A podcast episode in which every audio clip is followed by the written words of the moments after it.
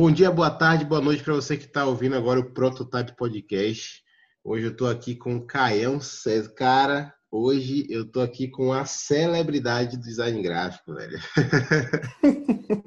Mano, você tem noção de como eu descobri você? Eu descobri você no anúncio que você fez de Olha aí. alguma marca que você criou e era só aquele videozinho assim, né, do, do crop, do branco, do fechando assim pro branco e tal.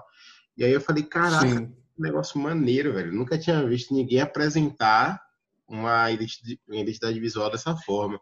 E aí eu achei muito top, eu fui entrar, fui pesquisar, fui achar outras coisas, acabei entrando lá. Teve até uma época que você fez o Clube Raw, participei lá com a galera também, trocando ideia e, e participando stories e tudo mais.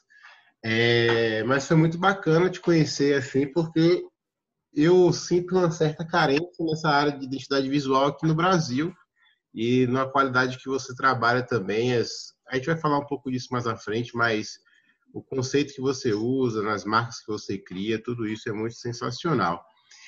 E aí, para quem não sabe, o cara é o tio Caio, né? Porque é mais conhecido Ele mesmo. Caio, né? Falar Caio César, o cara nem vai saber quem é, velho. Então Eu é, não faço ideia. é o tio Caio. e aí, mano, como é que você tá?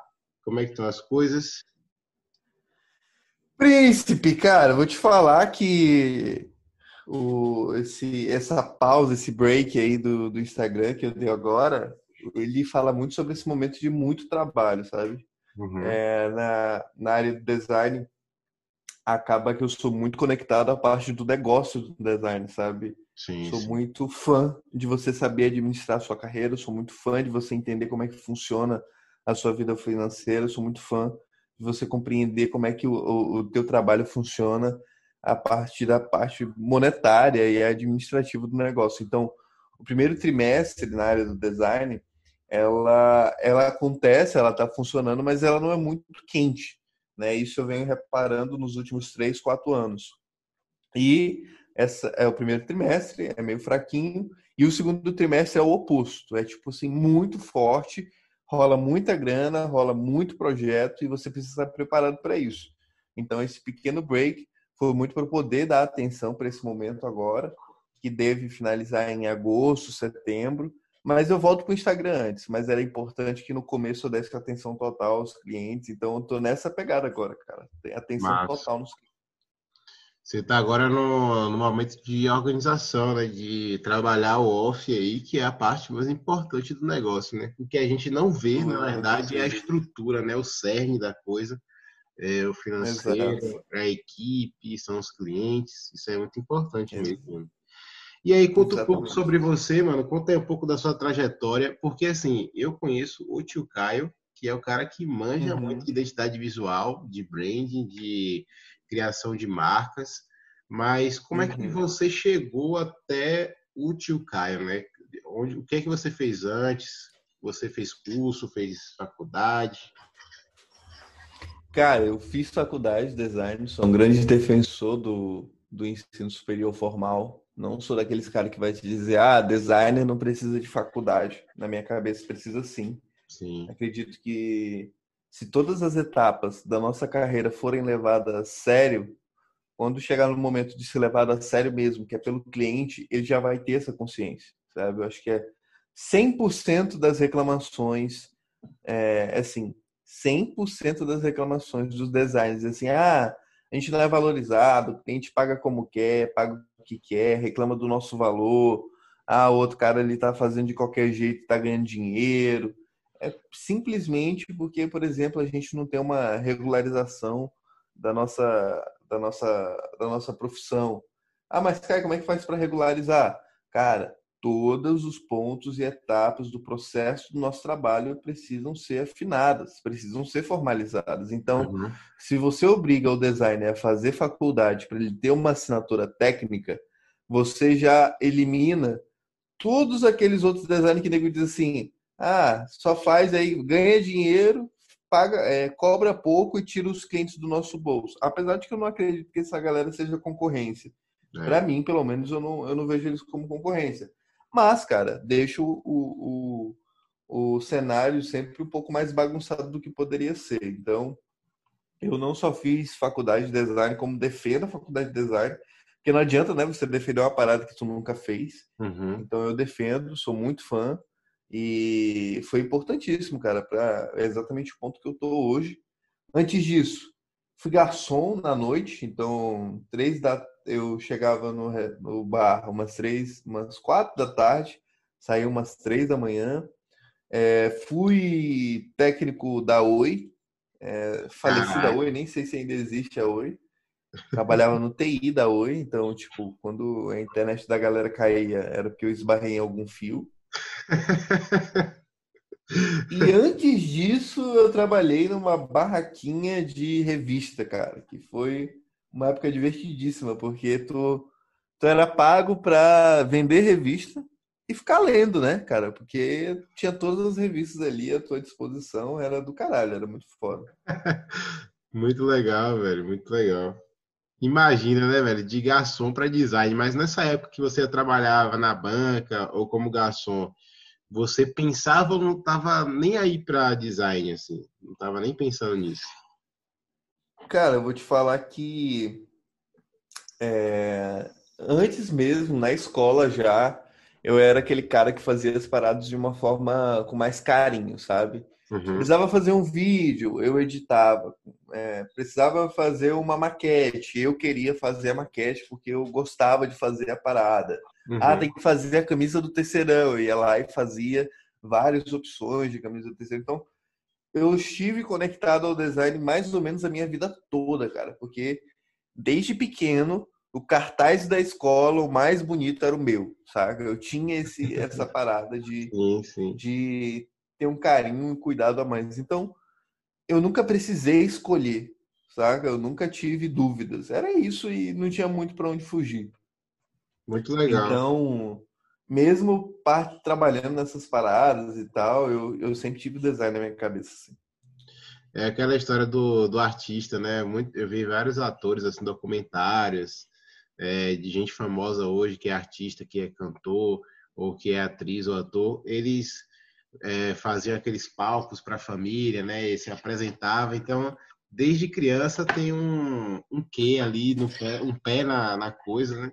Só que a gente não fica notando muito isso, nem acha que vai tanto para frente, porque parece que é só um talento. Ah, né, eu só tenho um talento a mais para fazer um desenho aqui, mas não leva a sério essa questão de se tornar um profissional na comunicação visual. E eu achei bem uhum. interessante. Uhum.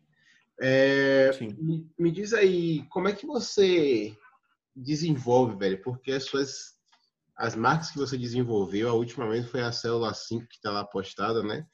Aquela uhum. marca que, cara, muito o conceito muito presente mesmo de célula, de célula da biologia. É, de uhum. onde é que uhum. você pega essas referências? O que é que você estuda? Como é que é o seu processo criativo assim no, nesse caminhar?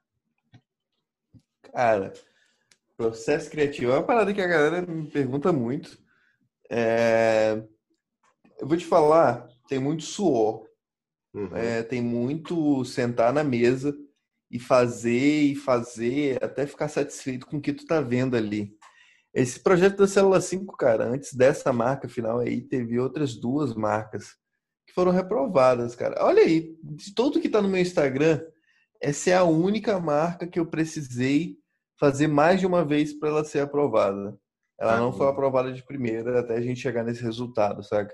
Uhum. É, eu estava conversando ontem com um arte finalista aqui do escritório e eu falei para ele, cara, tu tem uma oportunidade de ver uma coisa muito foda que muita gente gostaria de ver, mas não tem a oportunidade, que é perceber como as coisas são mais simples do que as pessoas imaginam, saca?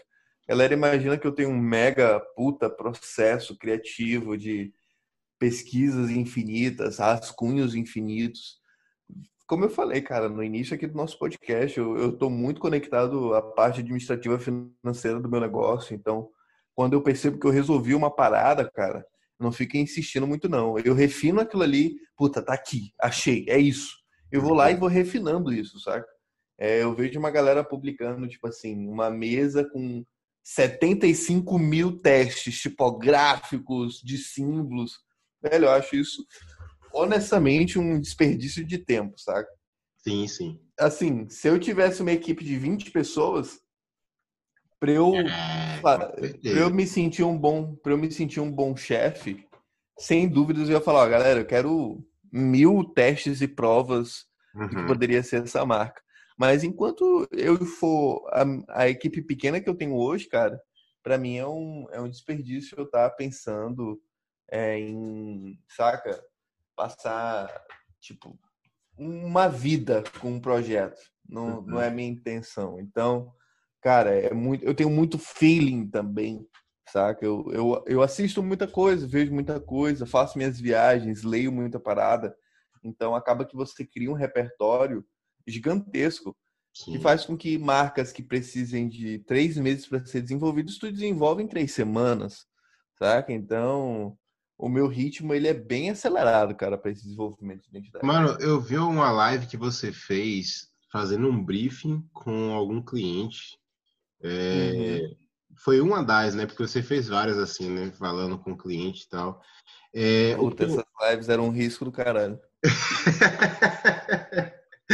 Mas foi muito instrutivo, né? Quem participou ali, eu me identifiquei Porra. muito com o seu processo, pô. me identifiquei demais, porque o cara falando, você sente, é, ele passa a emoção que ele tem do negócio dele, entendeu? É, o cara falando uhum. no briefing ali, você sente. Então, na hora de você, eu, pelo menos sou assim, na hora que eu vou criar, eu já tenho pelo menos uma linha editorial a ser seguida, assim, uma coisa que eu já tá na mente. Depois da conversa com o cara, eu já tenho pelo menos um sketch na mente, assim, não criei nada, mas eu acho que é pela, por aí que você deve ir, né? Tipo, terminou a, a conversa com o cliente, você já tem várias ideias brotando assim na mente, e depois só põe no papel ah. e vai eliminando, né? Exatamente. Essa é, essa é, a, é, é, é a pegada, saca? Eu, eu acabei de finalizar a, men, a minha mentoria, a mentoria Caos, é, e um dos, dos capítulos que eu passei para os meus sobrinhos lá é que quando você está fazendo brief com o cliente, você tem que encontrar o ouro. Você tem que encontrar aquela frase que o cliente te fala que vai dar o start para todo o projeto, sabe? Você tem que estar tá procurando por isso, tem que estar tá cavando por isso, porque é ali que tu vai te impressionar, impressionar o cliente, impressionar os teus colegas de trabalho. Então, é, o briefing ali é onde eu começo a pegar a maior parte do feeling que eu vou ter para todo o projeto. Sim. Você falou que é, todo o tempo está consumindo várias coisas, né? Então você acaba tá com várias piras na mente, assim, é, lendo uhum. livros e tem as suas viagens aí mentais mesmo, na loucura. Exato. Mas essas referências, eu, eu lembro de alguma vez que você falou isso, que uma das suas maiores referências era a sinalização. Eu até anotei uhum. um lugar aqui, mas não lembro onde que você Sim. falou que gosta muito dessa questão de sinalização. Por que você foi atraído para esse esse nicho aí da, do design gráfico? Pô, velho, é mais simples do que se imagina. E eu nem tô, né, cara? É que eu não sou de fazer muita sinalização. Foi o meu, foi meu TCC, velho. Foi a minha defesa de monografia na faculdade, saca? É, eu precisava escolher um tema e eu trabalhava numa gráfica nessa época também. É, e lá a gente fazia muita sinalização para outras empresas. Eu falei, porra, deixa eu estudar isso aqui mais a fundo, não deve ser muito complicado. Ledo engano, cara. Eu, eu acho é, que a parte de sinalização deve ser a parte mais complicada do design, velho. Que é tipo assim, tu tem que ser muito corajoso de vender uma sinalização para um prédio, para um shopping, para um complexo, uma faculdade. Cara, são muitos meses de trabalho é muita prototipagem, é muito estudo técnico. Tu praticamente vira um designer, arquiteto, artesão, projetista, produtor. Caraca, Cara, é muito louco, saca?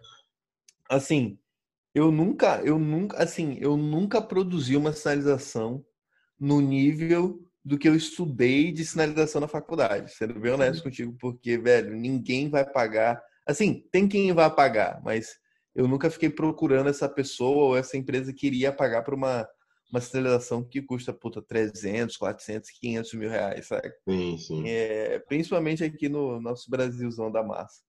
Então eu me, eu me reservo a, a, a, a saber. Eu sei muito de sinalização, eu posso dar, tipo assim, aula sobre sinalização, posso passar horas falando sobre sinalização, eu posso fazer um curso ensinando a fazer sinalização, mas eu fico na minha. Eu quase não falo, na verdade, de sinalização, fico bem quietinho em relação a isso. Sim, sim. Muito bacana, velho. Você, além de sinalização, tem outras referências, assim, que você busca muito? Livros, filmes, música? Cara, é, muita gente me pergunta assim, Caio, quais são as suas referências no design? Quais são as pessoas, os escritórios e tal? Sim. Eu falo que eu tenho pouquíssimas referências na área de design, cara. Eu gosto de ter referências é, fora, fora desse uhum. nicho, fora desse espectro. Quando eu estava na faculdade foi uma época que eu estudei muito sobre design, que eu li muito sobre design. E aí eu falo assim, cara, eu, eu tive minha cota já de design. Agora eu quero ler, estudar e ver outras coisas. Então, as minhas maiores referências hoje em dia são, para mim, storytellers. Eu gosto de ouvir pessoas contando histórias, porque é, tem dois momentos do trabalho de design que é venda. É vender o projeto pelo preço que você quer e vender a ideia que você vendeu para o cliente. Uhum. E, e para isso, cara, você nem precisa ter um, um design incrível, fantástico, superior. Você precisa saber contar a história daquela marca, saca? Sim. Célula 5, se você olhar e olhar friamente para ela, é um círculo com quatro bolinhas, uma seta, três linhas e uma estrelinha. Cara, se tu não souber vender isso aqui, o cliente não vai comprar jamais. Sim. Saca? Então, porra, tu tem que ter o tato de saber levar o cliente através da narrativa que você está desenvolvendo para aquela identidade. Então, as minhas maiores referências hoje, o que eu mais procuro ler, consumir, é, em tudo quanto é lugar, cara, é histórias. Eu quero ver pessoas contando histórias. Muito massa, velho. Muito massa. Eu tava assistindo esses dias, reassistindo, né, aquele, aquela série da Netflix do Abstract, né? que tem uhum. vários designers e tal lá. E aí tinha um que me chamou muita atenção, velho, que é um cara que ele é designer de, de tipos, né? Tipografias. E ele que fez a, a Gotham, fez várias fontes conhecidas que a galera usa hoje aí, que ele pega referências de lugares que realmente, assim, não são comuns. Ele não, não vai, tipo, numa biblioteca e fica pegando é, livros sobre tipografia. Ele, por exemplo, vai na biblioteca e pega um mapa e ele fala assim: por que essa fonte está no mapa? Por que não outra, né? Por que exatamente essa? Ele vai no antiquário, compra relógios antigos e fala: por que essa fonte está no relógio? Então, é buscar referências totalmente assim. É desconexo e nem é tanto, mas também eu acho que é um mundo muito distante assim do que ele está fazendo mas para pegar uma, uma ideia, um conceito diferente para apresentar, porque se você ficar sempre bebendo da mesma fonte, você sempre vai ter sempre as mesmas ideias, as coisas sempre iguais, né? É meio que uma fábrica assim de, de logos ou uma fábrica de tipos, você acaba sempre fazendo mais do mesmo, né? Então você se alimentando de outras fontes, acaba que você sempre vai ter um repertório muito grande para você criar, né? Isso aí é muito legal, velho. Concordo, concordo. É, você disse aí que fez faculdade. Você fez faculdade onde? Você mora em SP?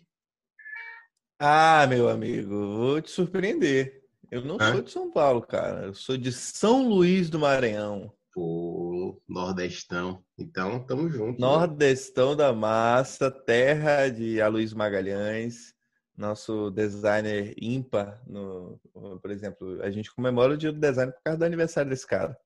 É, eu até postei outro dia lá no Instagram que, ah, tô precisando de ajuda aqui, quem for do Maranhão, não tô conseguindo pagar, não sei o que do meu IPVA aqui, né? Uhum. E aí a galera fica assim, caralho, tu é do Maranhão, como assim?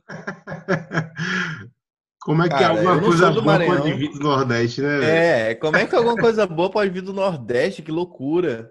Cara, é... Puta, cara, eu sou muito orgulhoso de estar aqui, velho. Muito orgulhoso mesmo, cara. É, pessoas incríveis, com é, profissionais absurdos. Um dos caras que eu mais admiro, que eu troco figurinha no WhatsApp, no Instagram, principalmente no WhatsApp, a gente se fala mais pelo WhatsApp, é o Sérgio Fonseca, cara. Então, quem estiver ouvindo aqui, vai lá e segue esse cara e vê o que, que é o design dos anos 60 brasileiro modernizado.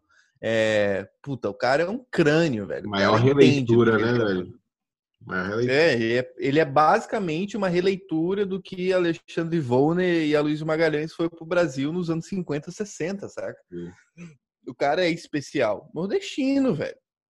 Eu não sou nordestino, eu nasci em Boa Vista, Roraima, fui criado em Brasília, Distrito Federal, e com 14 anos eu vim para São Luís. Mas eu me sinto norten, nortense, eu me sinto é, calango do, do, do centro do Brasil, e me sinto nordestino também, sabe? Eu gosto dessa mistura de culturas e, puta, é tá aqui e poder dizer para os clientes que eles estão trabalhando com designer nordestino, eu me considero assim, eu posso não me considerar um nordestino, mas eu me considero um designer nordestino porque a minha formação de design e carreira foi aqui. Então, como Sim. designer, eu sou nordestino. Então, quando a galera de Porto Alegre, São Paulo, Rio, Brasília, Minas descobre que está fazendo projeto com nordestino, fica maluco.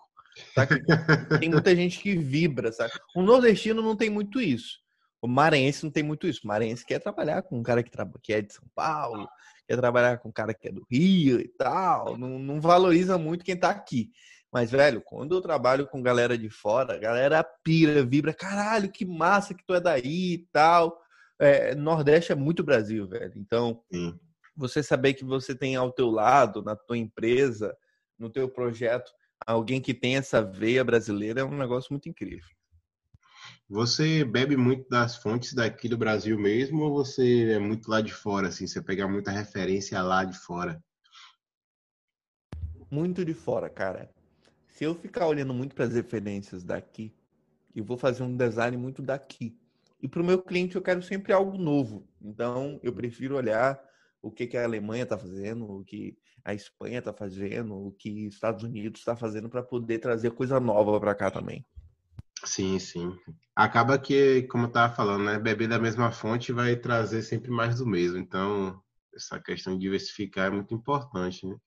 É, qual foi assim o projeto mais desafiador que você teve que fazer, assim, que você acha que mais quebrou sua cabeça para fazer? Boa pergunta, cara. Deixa eu pensar aqui. Mais desafiador. Vou te falar, vou falar um que está no meu Behance agora. Uhum. É... Deixa eu abrir aqui. Behance. Behance. Eu chamo de Behance. É... O Vira-Lata Produções foi bem complicado. Eles são uma produtora de filmes do Rio de Janeiro que, cara, tem uma história gigantesca produtora de filmes mesmo, então sim, não é é um audiovisual um pouco mais refinado, digamos assim. E eles tinham uma marca muito icônica, um nome muito icônico com uma marca muito icônica. E, e eu trouxe esse trabalho tipográfico para dentro do projeto que foi bem específico, né? Foi bem é, é, icônico mas a gente passou por muitas reuniões, a equipe toda estava muito indecisa, com dificuldade. Puta, eu tive que eu tive que fazer uma marca muito refinada para chegar no resultado que eu cheguei, porque senão não iria para frente, tá ligado? Então, essa produtora Vira-Lata aí é um projeto que foi um desafio gigantesco aqui, digo recente, né? Ah, se for falar dos antigos, cara, os primeiros anos é só pedrada atrás da outra, porque tu não sabe muito bem o que tu tá fazendo. Então, tudo é muito desafiador. É. Verdade. Então vou falar dos recentes. O recente foi essa produtora Vira-Lata Filmes. Esse trabalho tipográfico que você fez, você mesmo desenvolveu a tipografia, foi para esse trabalho ou você é, comprou a tipografia, usou alguma gratuita, não sei? Eu comprei a tipografia e depois adaptei ela. Então, mesmo que tu encontre ela em algum lugar, ela nunca vai ser nunca essa vai ser igual, aí. Porque é. essa aí, é, porque essa aí já foi mexida por mim. Muito legal, muito legal. E eu ouvi aqui agora, enquanto você estava falando, né? Realmente teve um, um, trabalho seu em tentar deixar algo icônico mesmo que referenciava a produção de filme. A marca antiga. É, muito legal, muito legal. E como é que essa pandemia te afetou profissionalmente, assim? O que é que afetou o tio Caio, a empresa? Cara, eu nunca ganhei tanto dinheiro na minha vida. É... não é você, eu acho que você não é o único, velho. É, cara, eu vou te falar que eu comprei carro novo. Não. Vamos lá. É, antes da pandemia, cara, eu não tinha Instagram, basicamente. Eu vivia de indicações, só projetos aqui por São Luís do Maranhão. Era uma coisa muito low profile, porque mesmo só trabalhando dessa forma, ainda tinha cliente, ainda tinha projetos, tipo, as coisas aconteciam tranquilamente, Sim. normalmente. Eu tinha parceria com escritórios, com agências e tal. Uhum. Deu a pandemia, cara, eu dei uma endoidada da cabeça. Comecei a produzir uns, produzir uns vídeos nada a ver pro Instagram, falando de relacionamento, essas coisas, porque eu, eu tenho um pezinho no teatro. Fiz a minha vida toda praticamente teatro, então queria é, falar um pouco sobre isso no Instagram eu tinha, sei lá, 500 seguidores no, no começo da pandemia. Rapidamente percebi que aquilo ali não estava dando nada. Assim, porra, bicho. E aí, puta, a pandemia apertou as contas, comecei a atrasar aluguel. Puta, foi um saco, velho. Parcelar cartão, uma coisa que eu nunca tinha feito na minha vida era parcelar cartão e, e, e pedir para adiar aluguel, saca? Nunca foi muito da minha. Nunca, nunca foi algo que eu curti, saca? Uhum. E aí eu disse, puta, velho, eu tenho que dar um jeito nisso. Vou começar a apresentar alguns trabalhos aqui. É... E, cara, foi um atrás do outro. É... Exatamente da forma como eu te atingi. Foi com que eu atingi muita gente. Eu botei grana mesmo, então eu pegava os projetos mais icônicos, é, que eu pelo menos sentia que eram icônicos, fazia impulsionamento e chegava na casa das pessoas, sabe? Uhum. E aí, assim, eu, muita gente me pergunta, cara, como é que faz para chegar em mais seguidores? Eu falo assim, cara, eu paguei. Mas na verdade isso é uma puta falácia, porque não adianta você só pagar e achar que as pessoas as pessoas elas podem até ir até o teu, teu Instagram. Mas se elas vão ficar ou não, vai da tua qualidade. O, o, Facebook ele vai te fazer um favor. Ele vai entregar o teu projeto para outras pessoas. Agora, se elas vão curtir, depende do teu projeto. Uhum. Se elas vão entrar no teu Instagram, depende da tua estratégia. Se elas vão ficar lá, começar a te seguir, depende da consistência que tu tem. E para as pessoas virarem fã do teu trabalho, cara, depende de como você interage, age na tua vida em relação a essas pessoas, entende? Então, é, por mais que eu diga assim, cara, impulsiona tuas publicações, velho, não significa que tu vai ter. Eu não tô falando que eu tenho sucesso, mas pelo menos pro meu microcosmo, cara, eu sou muito orgulhoso do que eu tenho hoje, porque, puta, ontem eu mandei um vídeo, olha que louco, né, cara, eu, eu para mim só acontecia com, sei lá, humorista, ator, essas coisas.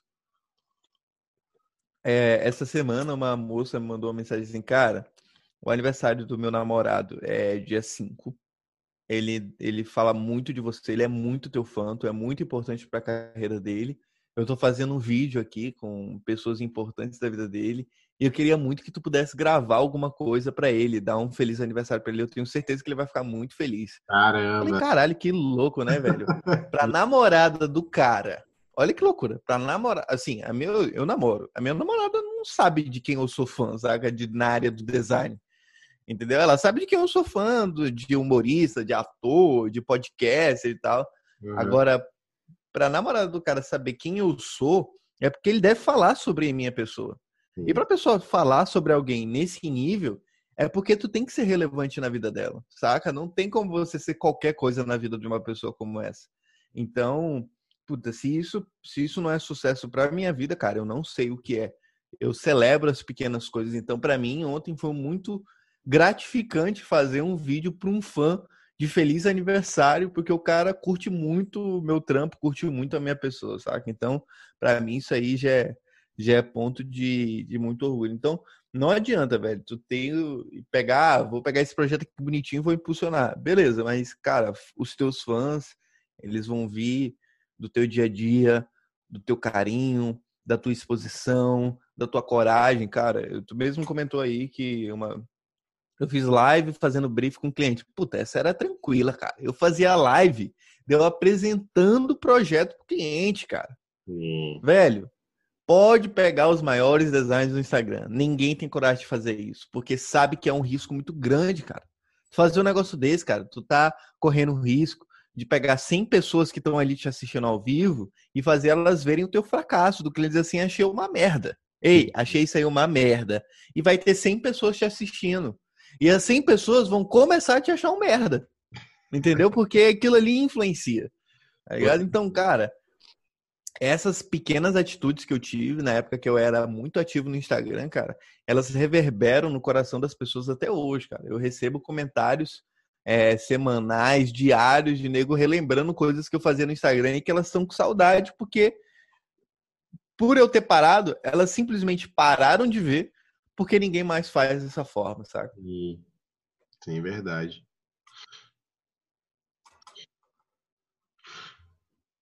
Então, mano, essa pandemia para você foi algo assim, não é que eu vou dizer que a pandemia foi boa, né? Mas uhum. de alguma forma gerou é, algo positivo para o seu trabalho profissionalmente, né? Atraiu mais clientes, é. né? E você teve um boom assim no Instagram, né? teve mais gente seguindo, mais pessoas que admiraram o trabalho sim. e tal. Então foi até Exato.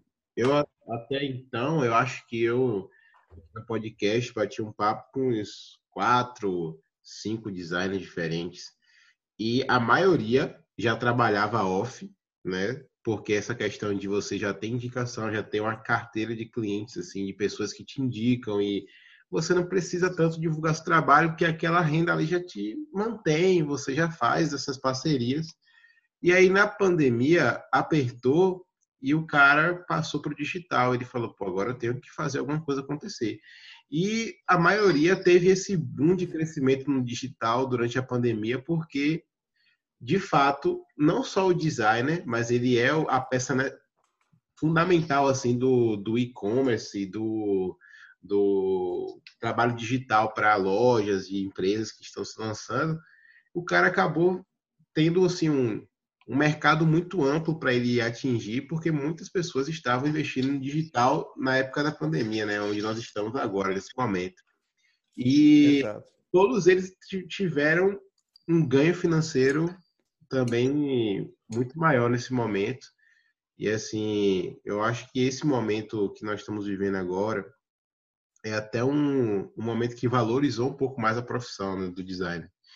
Eu não sei se, assim, os, a concorrência aumentou, né, para alguns, mas para mim eu acho que não mudou muito a concorrência. Até postei um texto ontem no meu Instagram falando sobre concorrência, né? Cara, para ter alguém que concorre com o tio Caio, concorre com, não sei, um Kimura, comigo, não vou nem me colocar nesse pacote, mas você tem que ter uma bagagem muito grande, velho, para competir, assim, concorrer, de pegar um contrato a nível de que do caso do Vira-Lata, do Célula 5, de uma galera, né, que você já já tem esse contato, então concorrência eu acho algo muito relativo, né? Qual é o seu parecer sobre essa questão de concorrência, velho? Cara, pega essa palavra concorrer. Pega só o final dela, correr. Você está correndo do lado dessas pessoas, né? É... Fazer o seguinte: tu nunca andou mais do que dois quilômetros, nunca correu mais do que dois quilômetros. Aí tu vai pegar um cara que está correndo há sete anos, tá? Tem preparo físico, tem a estratégia, tem um, um bom, tem um tênis mais foda que o teu, tem a roupa certa para essa, essa corrida, já participou de São Silvestre, já participou de 100 metros rasos, e aí tu vai fazer o seguinte, tu tá um mês, três meses fazendo tua corridinha. Bora ver quem para primeiro. Bora ver quem larga melhor. Bora ver quem corre mais. Bora ver quem chega mais longe e quem chega vivo no final. Sim. Então, toda vez que tu fala assim, ah, eu concorro com esse cara, para para prestar atenção no tempo de corrida desse cara. E bora ver se tu consegue concorrer do lado dele. Sim. Entendeu? Então, para mim é uma disparidade e é muito é questão humana mesmo, cara. Uhum. É, É, é, é, exatamente isso que eu falei, saca? É, você não tem o mesmo tênis, você não tem o mesmo preparo físico, você não tem a estratégia, você não tem o tempo, você não conhece a estrada como essa pessoa conhece, então não adianta, vocês não correm, vocês não concorrem na mesma pista. É isso, é isso. E de onde é que veio esse tio Caio? Como é que você chegou a falar assim, agora eu sou o tio Caio e os meus seguidores aqui não são mais seguidores, são os sobrinhos. Como é que você são sobrinhos. chegou nessa nessa pira aí do tio Caio? Cara, é... Caio é um nome muito comum. Caio César, então, parece que todo Caio ele nasceu para ser César. Então, Caio César, cara, é o que tu vai mais encontrar na tua vida. Verdade. E eu sabia, cara, que eu precisava ter algo icônico no meu nome. Saca? Eu não sou um Kimura que tem esse nome tão único, saca? Caio, puta, velho, o que deve ter de Caio Design nesse universo, eu não, eu não faço nem ideia, velho. E é, eu faço o que eu faço há muito tempo. Eu tô no Instagram há dois anos, mas, velho, eu tô no mundo aí do design há nove anos. Então, puta, eu tenho uma experiência vasta que faz com que vários novos designers, designers novatos, é, é, é, é me buscam para tirar dúvidas, para poder ter dicas, para poder ter direcionamento em projetos. E acaba que eu viro o tiozão dessa galera, saca? Que eu viro tio e essa galera vira meus sobrinhos. E eu só trouxe isso pro Instagram, cara. Então, virou tio Caio. É icônico e é diferente e para mim funciona pra caralho. muito boa, velho, muito boa. E acaba que você cria uma comunidade, né, dos dos sobrinhos e do, do tio Caio que a galera já cria essa familiaridade, né? Da, de Exatamente. assim como uma figura de tio mesmo da família. Pô, o cara que me ajuda, é o tiozão que vai, que sabe mais do que eu, ele vai me ajudar nisso. Eu acho isso muito bacana, essa parceria. E esse contato que você tem, você tem muita proximidade né, com as pessoas que te seguem. É, de, uhum na época que você estava mais ativo assim no, no Insta, você respondia muita pergunta ali, gravava stories bem longos e é, respondendo várias questões que as pessoas já colocavam para você. Isso é muito bacana, assim. Isso acaba fazendo de você, de fato, um tio que a pessoa reconhece, né? Poxa, realmente o cara me ajuda muito. E eu gosto muito do, da, sua, da sua metodologia aí no, no Instagram e tal. E, mano, tem mais uma pergunta para te fazer aqui. Como é que as redes sociais mudaram a sua forma de fazer design, né? Porque nesse tempo agora é tudo Instagram. Não sei, no futuro talvez seja outra rede social. É, já veio o Clubhouse aí, aí depois vai vir o, veio o TikTok, e aí agora está no Instagram, mas daqui a pouco pode vir uma outra rede social que a galera vai estar tá lá, a gente vai precisar estar tá lá também para divulgar o nosso trabalho, mas de alguma forma, né, a gente hoje já pensa em fazer um projeto para colocar no Instagram, né, que é lá é onde tem maior visibilidade atualmente. E como é que você acha que isso afetou a sua forma assim de fazer design ou não afetou de maneira nenhuma, porque você também não produz conteúdo para rede social, né? Você Exatamente, cara. posta projetos que você já fez, né?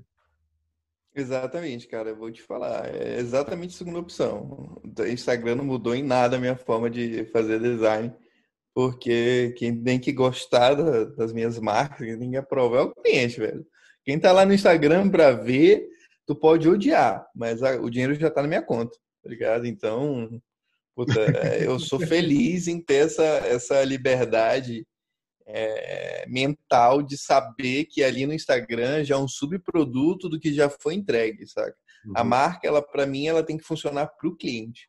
Ela tem que funcionar na vida do cliente, na empresa do cliente. O meu Instagram, cara, é só para a galera ver o que que acontece aqui, saca? É tipo uma, uma prestação de contas a quem já me segue há tanto tempo, tipo assim, puto, o Caio ainda tá produzindo e tal. Uhum. Eu sinto que as pessoas sabem que eu tô sumido, mas não é porque tá sem trabalho, sabe? Puto, o cara deve estar tá ocupado, o cara deve estar tá produzindo, então, porra, eu vou, vou entender e aceitar esse momento dele. Uhum. É, apesar de que já tem muita gente me cobrando esse retorno no Instagram, e cara, eu tô voltando de, um, de uma forma assim, cara, que eu tô muito orgulhoso do que tá vindo por aí. Muito legal, velho. Muito legal. Uma das coisas que eu gostei que você fez foi a playlist, né, velho? Você fez a playlist. Playlist, é verdade. Eu vi lá no site também, o site ficou muito bacana, né? Ficou muito sua cara mesmo, a identidade do tio Caio. É, hum. E de onde foi que você pegou essa referência do branco, né? Você usa muito branco nas. Porque, assim, vou já dizer que a galera do design é a galera da cor. O cara estuda assim, uhum. cromático, e aí quer botar gradiente em tudo, e tudo tem que ter cor, e tem que uhum. ter laranja, vermelho, amarelo e azul, e degradê para lá e para cá. Mas você usa essa, essa como eu posso dizer assim, nessa margem de respiro muito grande nos seus projetos, né? Sempre tem muito branco, sempre tem um, uma sensação de amplitude, né? De espaço aberto, assim. E onde foi que você, não de onde, né? Mas como é que você chegou até esse essa identidade? Cara, eu vou te falar que eu gosto, sempre falo que eu gosto das minhas inspirações serem de fora, sabe? Uhum. É, se tu entrar no meu perfil agora, tu vai perceber que só tem projeto lá. Antes tinha foto minha, tinha foto minha com cliente, tinha publicação de, de dicas, de vídeos e tal, e agora você vê só os meus projetos lá. É, quando tu entra em um museu, as paredes, elas preferencialmente, elas precisam ser brancas. Sim. Por quê? Porque a estrela do museu não é o museu, é a arte. É a arte do artista. Então, a maioria dos museus que você for entrar nesse mundão de Deus, as paredes, tudo tem que ser branco. Porque nada pode te distrair do principal. A arte. Então, esse respiro que eu dou nas, nas peças, esse distanciamento que eu dou entre uma marca e outra, é como se você estivesse entrando no museu e cada uma das minhas publicações fosse um quadro que você pode se aprofundar em cada um desses quadros, mas eles têm um espacinho só para eles, ligado? Ninguém briga com ninguém, ninguém choca com ninguém. Então, essa é a minha grande inspiração do branco, porque eu não quero ser a estrela do meu Instagram. Quem tem que ser a estrela do meu Instagram, cara, é o meu trabalho, meu trampo, é a qualidade do que eu entrego. Uhum. Uhum. Muito bom, velho. Muito bom. E você está vindo com novos planos aí agora, né, para o Instagram. E aí você pode contar alguma coisa, deixar no ar a expectativa para quem vai estar tá te ouvindo aí. Como é que você, você falou que está pretendendo voltar, né, no segundo trimestre? Talvez volte antes aí no Instagram, mas é, como é que tá vindo? Como é que você está planejando essa volta? É, velho, vou te falar que eu tô vindo com novas parcerias, então o que vai ser muito notório nos meus projetos que estão por vir aí é que vocês vão perceber que tem a mão de outras pessoas também. Meu projeto ele vai ganhar muita uma, uma sobrevida muito grande porque é, eles vão vir agora com motion profissional, então a maioria dos projetos, não estou dizendo todos, tá? Mas a maioria dos projetos que eu publicar agora, eles são feitos depois com um cara que vai para a mão de um cara que tem motion, então, puta, os projetos os projetos que a gente já animou aqui, eles estão com uma cara muito sensacional, que é o que vai estar tá muito no Behance, no site. O Instagram vai receber alguma coisinha, mas o, o, o grosso mesmo do que é esse motion ele vai lá pro, pro Behance, pro meu site. Muito massa. Né? No perfil, é, honestamente, eu meio que deu uma cansada, né, cara? Nego ficar copiando a forma como eu publico ali. É, antes, toda semana eu recebia a mensagem de alguém: Olha aí, Caio, mais um designer tio Caio aí. E aí tu entrava no profile do cara, velho, era tipo assim, igual, sabe? Era copiar e colar. É, até eu lembro quando eu fiz a, a, minha foto do perfil, que era eu dentro de um círculo branco, minha cabeça ficava vazada no círculo branco. Maluco. É, um mês depois, parecia que todo mundo que me seguia queria ter aquela mesma porra daquele círculo branco. Eu disse, puta, não acredito, velho. Então. eu lembro disso, né? Eu lembro que você postou os stories, né, falando sobre identidade visual, é, sobre cada um ter o seu ter a sua identidade e tal, e buscar ser, ter o seu próprio, né? Porque, pô, tá copiando também, pelo amor de Deus, né? Cara, paciência. É, mas assim, velho, é o que eu sempre falei, tipo assim, as minhas ideias, elas podem ser até uma merda, mas são as minhas ideias de merda, sabe? Uhum. Eu defendo muito isso, eu defendo muito que você tem que ter a tua própria pira ali. Então, por exemplo, eu vou mudar meu meu feed, né, cara? Ele vai ficar de uma forma completamente diferente do que tá hoje. Cara, realmente é do da água pro vinho, assim. E vai ter uma conexão com, com o perfil é, que está lá hoje, mas no geral, quando tu abrir o meu profile, tu vai logo pegar um choque, saca? Porque tá diferente. Uhum. E possa ser que seja uma, possa ser que seja uma ideia de merda que não tenha o mesmo alcance, que não dê tão certo como deu o perfil como ele era até hoje. Mas é a minha ideia de merda com o meu risco. É, quem está correndo esse risco sou eu e estou feliz em correr ele porque é, eu gosto de mudar, eu gosto de ter coragem nas coisas que eu faço. Então eu tô apostando nisso, velho. Tô apostando muito nisso. Deixa o tio Caio ser feliz, né, velho? Deixa eu testar. É, não. não, vou testar minhas paradas que também, cara, eu preciso dar trabalho para quem me copia, né, velho? Os caras já estavam muito mal acostumados. Eu, eu, eu, preciso fazer com que eles evoluam também. Então, se eu não me mexer, eles não se mexem, então deixa eu, deixa eu ajudar eles. É, os caras vão ter que comprar uns Nike novo aí, vai ter que correr mais para chegar do seu lado. É, vão. Pior que vão, porque eu tô vendo aí alguns projetos que é só pedrada, maluco, é só loucura. Muito massa, velho. É... O que que você tem? Isso aqui é uma pergunta profunda agora. Isso aqui é para estar tá chegando no final do podcast, aí você tem que lançar umas perguntas assim profundas. Uhum. É... O que é que você mais almeja agora, né?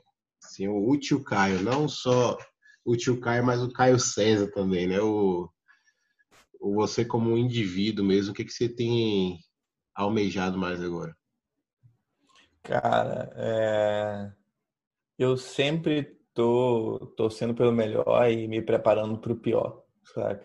Uhum. É... Tudo parece muito bem, os projetos estão entrando a cada dia mais, coisas relevantes, clientes relevantes, com, com demandas relevantes, mas se eu ficar me apoiando muito tempo nisso, eu posso cair. Né? Então é, é preciso uma evolução constante. É, eu passei dois, dois, três meses sumido do Instagram, mas eu sei o quanto isso é prejudicial para a carreira, para a carreira que eu construí desse dessa nova forma de, de me pronunciar para o mundo, para a vida. É, então, ontem eu tive uma conversa aqui de equipe mesmo, reuni falei, cara, vai acontecer isso, isso isso, prepare-se, porque não vai ser fácil. Estou preparando psicológico até da minha própria namorada para é, saber que quando o tio Caio volta, ele volta e ele volta com sangue nos olhos, fazendo acontecer, fazendo live, fazendo stories. E o tio Caio ele é mais importante do que qualquer outra coisa na minha vida. Eu costumo dizer que é o tio Caio que paga as contas. Então, uhum. eu dei férias para ele, mas agora ele está voltando. Então, eu realmente estou me preparando aí para mais um ano é, de muito trabalho duro, saca? É, um ano de encontrar novos públicos, reesquentar quem já me seguia. Tem muita gente que era tipo assim, muito meu fã, que falava comigo todos os dias, que nunca mais tive contato, que a pessoa nunca mais teve contato comigo. Eu sinto que eram pessoas importantes para minha carreira e eu preciso reconquistar essas pessoas, conquistar novas pessoas. Então, e eu sei que isso não acontece, literalmente não acontece do dia para noite. Sim. Eu vou precisar voltar num ritmo muito, muito louco. E eu tô pronto para isso, sabe? Eu tô pronto porque tô entre aspas descansado, né? Meu aniversário é agora dia 9. Eu vou fazer uma pequena viagem aí de celebração da vida, né, cara? A gente tem que celebrar a vida. Com certeza. Principalmente agora, maluco. Quem chegou vivo até aqui, meu parceiro, celebre a sua vida. Verdade. Celebre, porque tem muita gente aí que não cantou parabéns esse ano por coisas que não tinham nada a ver com ela, sabe? Sim. Então, eu vou fazer essa pequena celebração aí da minha vida, mas quando eu voltar, cara, caralho, eu, eu, eu, eu fico sorrindo à toa quando eu penso a quantidade de coisa foda que eu quero fazer. Aí, assim, sempre falei, nunca escondi. É uma promessa que eu faço assim para a vida. Eu pretendo ser o, o design mais importante que esse Brasil já, já viu, saca? E para eu chegar lá, eu acho que eu nunca vou chegar. E o fato de eu estar tá sempre buscando isso é o que, que vai me, me trazer muito, muita coisa boa nessa vida, saca?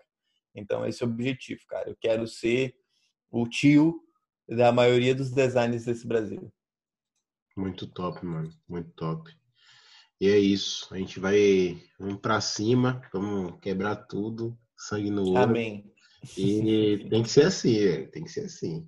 Se não for assim, a gente nunca chega lá. E o que você falou é muito importante. O fato de eu sempre estar tá querendo chegar lá é o que me faz né, perseverar e continuar e manter o ritmo. É porque a gente sabe que a caminhada de um, de um profissional não é um, uma corrida de 100 metros rasos, né? O cara é uma maratona, o cara vai ter que, em muitos momentos, ter aquela dificuldade, a perna vai doer e você vai querer parar, mas essa persistência, né? É água mole, Fura, tanto bate até que fura, velho. Aí já dizia Exatamente. É, já dizia um profeta que eu não lembro quem é: sonhar grande, sonhar pequeno, dá o mesmo trabalho. Exatamente. E para a gente finalizar aqui nosso bate-papo, pô, mano, eu nem queria finalizar, mas se você pudesse deixar uma dica aí para quem está ouvindo esse podcast agora, qual seria essa dica? Cara, o tempo é curto e o mundo é grande, velho. Então, se, se você acha que eu tô com todos os clientes, não tô mesmo, velho. Tenho, tem, tem, tem, tem muito cliente aí pra ti, cara. A gente tem 7 bilhões de pessoas nessa terra, então, velho, relaxa, relaxa, faz o teu, esquece o do outro. É... Puta, velho, eu sou o cara que menos acompanha perfil de outros designers, saca? Eu tenho uma uhum. galera aqui que me ajuda com meu lançamento, de mentoria, curso. Toda hora eles me mandam referência. Olha esse lançamento aí, Caio, que massa, foda-se. Foda-se, foda-se. foda-se grande. Cara, eu vou fazer o meu, velho. E, por exemplo, eu falei, né? Eu vou passar um ano aí trabalhando. É, porque daqui a um ano eu quero lançar novamente ou a mentoria Caos ou um novo curso. Uhum. É, e provavelmente vai ser um novo curso. Cara, eu já tô pensando aqui que, velho, ou eu vou criar tendência, ou eu vou construir algo que as pessoas vão copiar, vai virar case de novo tipo de lançamento, uhum. ou eu vou falhar miseravelmente. Mas eu já disse e repito, é a minha ideia de merda. Ela pode ser uma merda, mas é minha. Tá Sim. Tá ligado? Então, eu tô pouco me fudendo porque os outros estão fazendo, velho. Eu simplesmente nem olho, cara. Eu não fico acompanhando o que o Kimura tá fazendo, eu não fico acompanhando o que não sei quem tá fazendo. Sim. Olha o lançamento, olha não sei o que, cara. Quando eu fizer o meu, é o que vai ser foda. Tá uhum. ligado? Então, eu, se eu puder deixar esse pensamento aí pra galera, é de coração. Embarque na sua viagem, né, velho? Vai na sua. Exatamente. Vai na tua trip. Muito bom esse bate-papo que a gente teve aqui, com certeza vai agregar muitas pessoas que estão ouvindo a gente agora nesse podcast. Mano, deixa aí as suas, as suas, referências aí, né, do seu site, do seu, na verdade não referências, seus endereços online aí no Instagram, Behance, site. Eu vou deixar também aqui na, na descrição do podcast tudo. Na descrição. É. Cara, é muito simples, velho. Vai lá, segue o tio Caio, o tio Caio com K, é, tem lá alguns projetos já para você apreciar. Tem, sei lá, uns 12, 15 projetos lá para tu ficar pirando ali na, no processo criativo. Lá pelo meu Instagram mesmo, tu já vai encontrar meu site, meu Behance, vai poder ver algumas coisas mais completinhas. E ah, se tu for na aba do IGTV, tem muito vídeo lá. Eu não apaguei, só tá oculto, mas se tá oculto, tá lá na aba de vídeos. Uhum. Tem muito conteúdo massa ali. Recebo mensagem, cara diários. Tipo assim, puta, velho, eu tô reassistindo aqui, tô fazendo uma maratona dos teus IGTVs. Tem muita coisa bacana lá pra, pra poder Nossa. assistir, acompanhar. Então, puta, vai na fé e se prepara, velho. Daqui a duas, três semanas, estou de volta. Mano, muito bom. Muito obrigado por ter participado, Caio aí, Caio César, o tio Caio. Né? Ele mesmo. Os endereços vão estar aqui embaixo para você é, seguir, compartilhar, mandar aí para seus amigos. Uma baita referência aí para mim, para muita gente também. Mano, muito obrigado, obrigado pelo seu tempo, obrigado por ter contribuído aí. E para a galera que está nos ouvindo, compartilha, curte, manda para geral, porque com certeza esse bate-papo vai agregar e muito. Valeu, tiozão. Tamo junto, Tamo irmão. Junto. Um abraço. Um abraço.